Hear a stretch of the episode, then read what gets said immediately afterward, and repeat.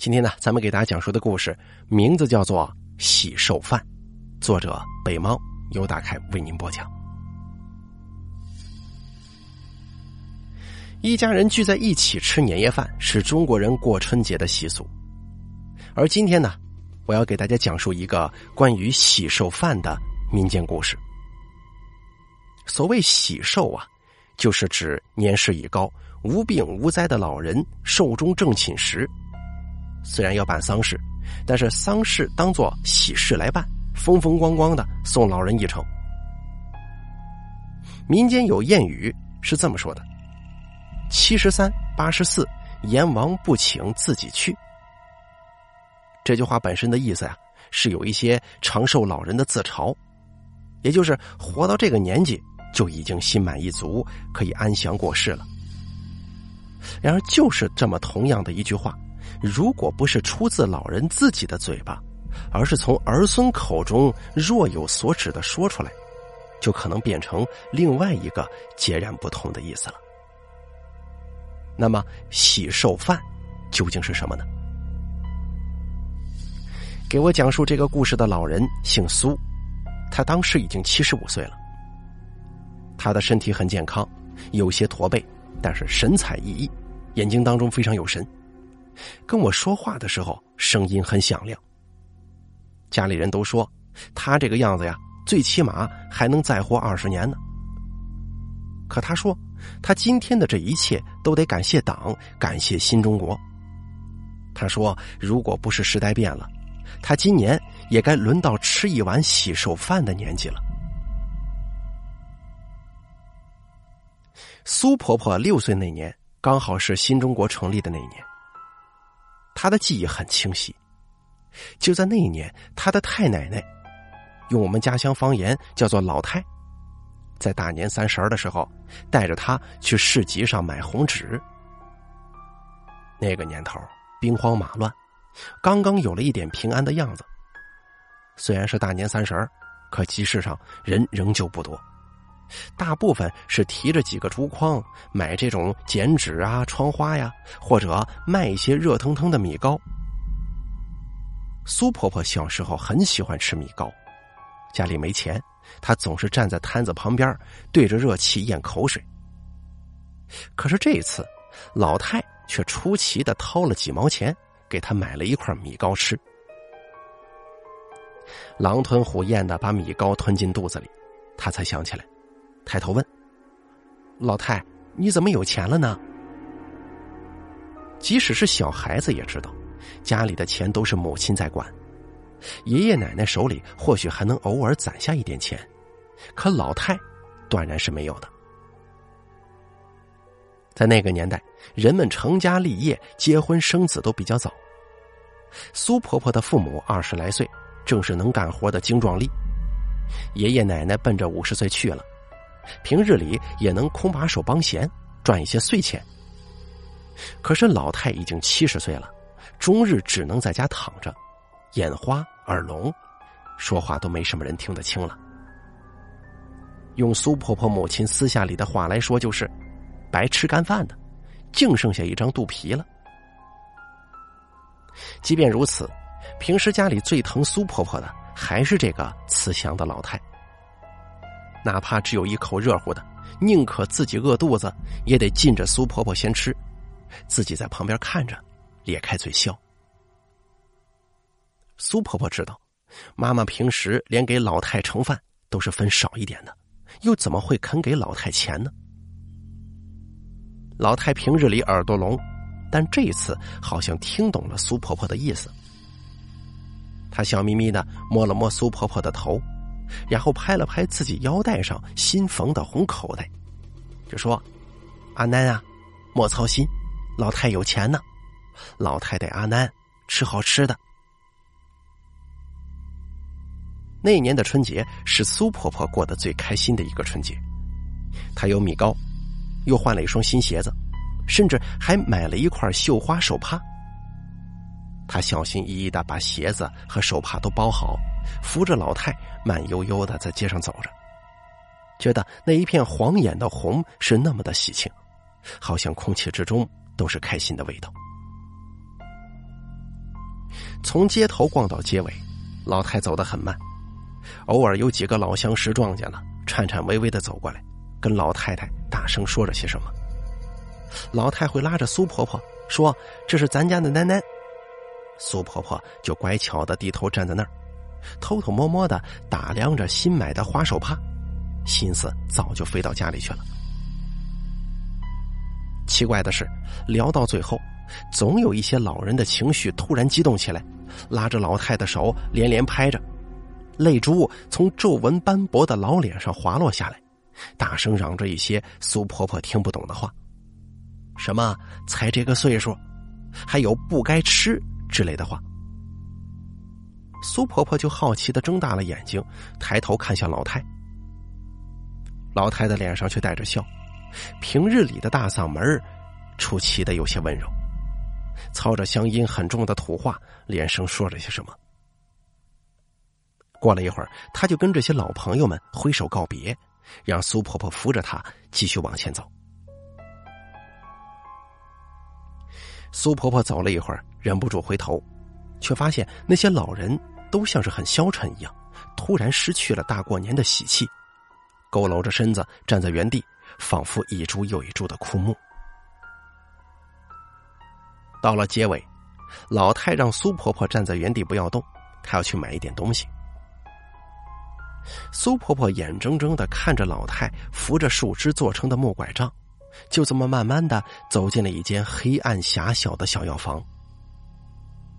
过了一会儿，一个上了年纪的老大夫拎着一包药，亲自把老太送了出来。老太出门的时候，冲他弯了弯腰，像是鞠躬拜了一拜似的。老大夫也回了一拜，叹了口气，把药放到老太的手里，才转身进了门。苏婆婆问老太：“买的是什么药？”老太就说：“是糖啊，老人家吃的糖。”苏婆婆一听是糖，当时来精神了，一定要尝一尝。可是老太跟她说：“这种糖啊，只有老人才能吃，吃了之后就不用受罪了。如果你吃了，那老太的病就治不好了，还得继续受苦受难呢。”听到这儿，苏婆婆就不再要求吃了，而是帮老太小心翼翼的拿着它，扶着老太回到了家里。到了家里之后，他就连忙拿着红手帕，着急向小伙伴们炫耀去了。几个平日里一起玩耍的小姑娘果然都看红了眼，她们都争着跟苏婆婆借这个手帕玩，可苏婆婆谁都没给。她说：“这是老太给我买的。”你们只能看看，谁都不准摸一下。终于等到玩累了，苏婆婆才回到家里。可是刚到门口，就听到母亲跟老太在吵架，吵得特别凶，像是在责怪老太，说该买的什么纸钱新衣怎么都没买呢？钱花哪儿去了？老太太一赌气，大声嚷嚷：“她说，钱我给奶奶花了，我不用穿什么新衣服。”我吃完这碗饭，我就自己过去，你们也不用给我烧这个什么那个什么，我不讲究这个。我带奶奶买了新鞋子，吃了米糕，我就比自己穿什么都高兴。母亲不说话了。苏婆婆这个时候才敢走进来，一进家门，她就看到老太坐在堂屋的桌子边上，面前放着一碗饭，饭上盖着菜叶子和萝卜，还有几片肉。老太看到苏婆婆，很是高兴，对她招手，说：“奶奶呀，老太要吃喜寿饭了，你过来，让老太抱抱你。”苏婆婆走了过去，老太把她抱在怀中，一双瘦骨嶙峋、鸡爪一样的干枯双手紧紧的摸着苏婆婆的后脑勺，甚至有点把她勒疼了。可苏婆婆没喊疼，她隐约觉察到似乎出什么事儿了。伸出小手，也紧紧的抱住了老太。他跟老太说：“下午他扶着老太再去街里看热闹去。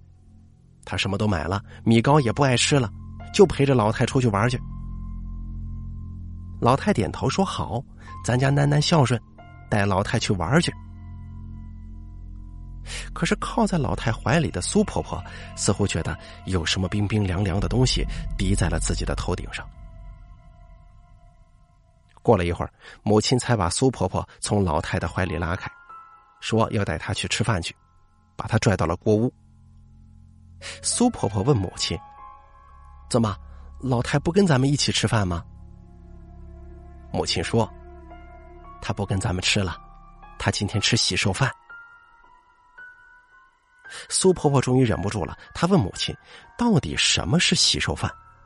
今天一直在听老太说，可是她不明白。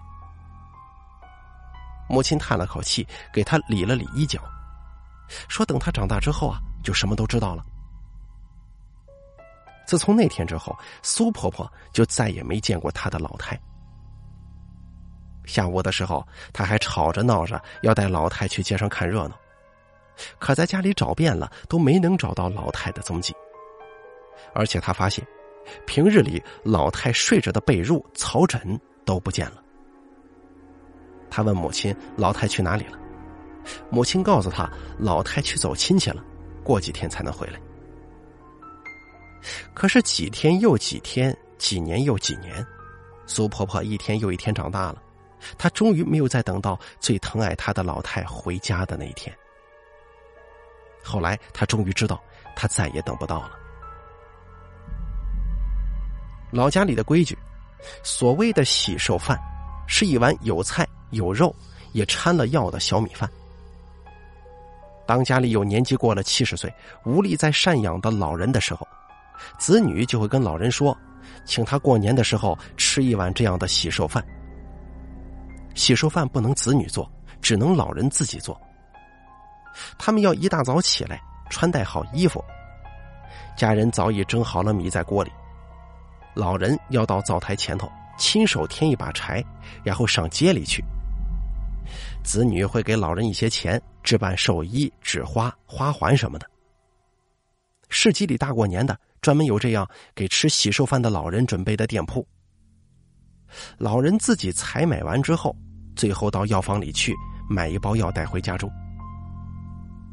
到了家，一碗盖着菜肉的热腾腾米饭就在堂屋里准备好了。老人换好衣服，把花环、纸钱放在门口，然后自己亲手把药掺进饭里。吃完之后，走出门，躺到早已挖好的坟里头。静静等待毒发的时刻，而子女要做的，仅仅是等到下午过来的时候，把土填平，纸钱烧了，花环放好，不用再费半点神。所谓的喜寿饭，其实就是这些老人们不愿意拖累子女，给自己亲手准备的这最后一顿午饭罢了。苏婆婆说：“七十年过去了。”她如今也该到了吃喜寿饭的年龄，可是现在的年轻人们早就不知道什么是喜寿饭了。家家户户过年过节都是张灯结彩、大鱼大肉，谁家也不多老人的这双筷子。家家户户都把老人当做宝贝一样供着，跟他记忆里童年时那个破败萧条的村落，仿佛是两个截然不同的世界。他说：“他遇上好时候了。”如今，他每年过年的时候，不论家人怎么劝，他都一定会从柜子的最深处小心翼翼的取出一块早已破烂不堪的旧手帕，挂在脖子上，再跟子女们一起吃一顿团圆饭。他说：“哪怕到了今天，他仍旧忘不了老太最后吃那碗饭之前是怎么紧紧抱住他的。”他如今也已经当了孩子的外婆，他终于知道。那一刻的老太心底里到底是多么的舍不得，而又要抱着多大的难受，才会选择吃下那碗亲手下了毒药的喜寿饭？好了，喜寿饭的故事演播完毕，作者北猫由大凯为您播讲。